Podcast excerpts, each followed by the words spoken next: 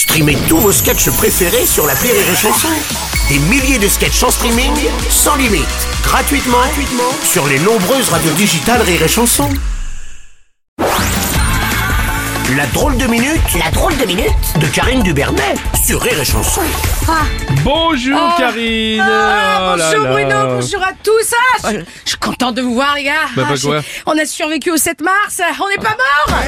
Mais enfin, mais qu'est-ce qu'il prend Ah, ça fait plaisir, Mais- merci, ah, je vous aime. Ah, ah, moi, moi, moi.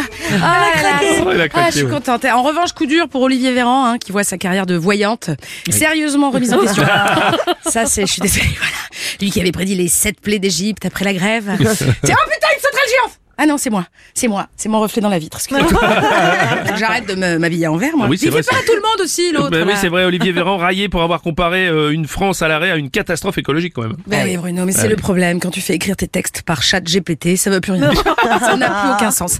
C'est dommage. hein. Moi, j'avais presque envie que ces prophéties se réalisent, Bruno. Mmh. Juste pour qu'on s'en débarrasse. Je veux qu'il s'en aille. Je veux qu'il s'en aille.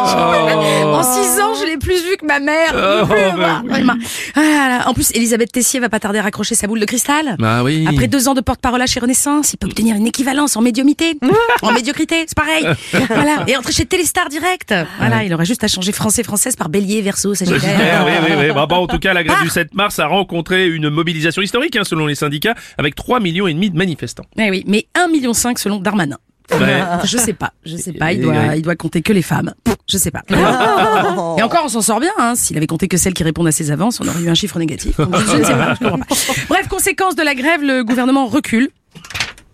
Toujours l'âge de départ à la retraite. Voilà. Non, mais il fallait me laisser tourner ma page aussi. Non, mais je t'en prie, je t'en prie, je t'en prie. Bref, il s'en fout, quoi. Il s'en fout, hein. C'est, il s'en fout. Contre toute attente, il semblerait que ce ne soit pas les grévistes, euh, mais ce gouvernement qui met la France à l'arrêt depuis six ans est bien profond. L'arrêt, à Ouais, l'arrêt. ouais, bah oui, bien sûr. Bah, les députés Renaissance qui ne voteront pas la réforme seront exclus du groupe, a annoncé le bureau du parti. T'as vu ça? Eh oui, c'est, on a bien fait de voter contre le fascisme, hein? Vous êtes content Bon, bon, en tout cas, quoi qu'il en soit, les travailleurs et les syndicats ne comptent pas se laisser faire. Louis Boyard, député LFI, a même lancé le Blocus Challenge. hein. Tu as vu ça pour inciter les lycéens à bloquer leur établissement. Écoute, c'est dingue. Il va fort, Boyard. hein Oui, Boyard. très bien, oui, d'accord. Ah, Ah, bah oui, bah oui.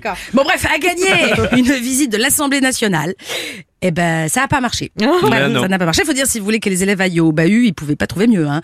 Et rajouter un dîner avec Elisabeth Borne et on avait le plus fort taux de réussite au bac cette année.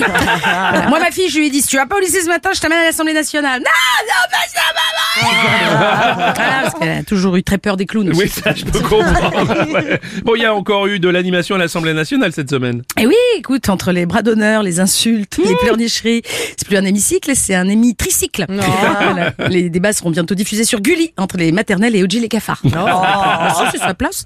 On est passé de la ZAD à la ZEP. Voilà, pas étonnant que les Français souffrent de graves troubles de l'élection. En sexualité comme en politique, plus je vieillis, Bruno, tu vois, et plus je me dis que la solution, c'est peut-être l'abstinence. Va savoir. Bravo. En tout cas, c'était la drôle de minute de Karine Dubernet.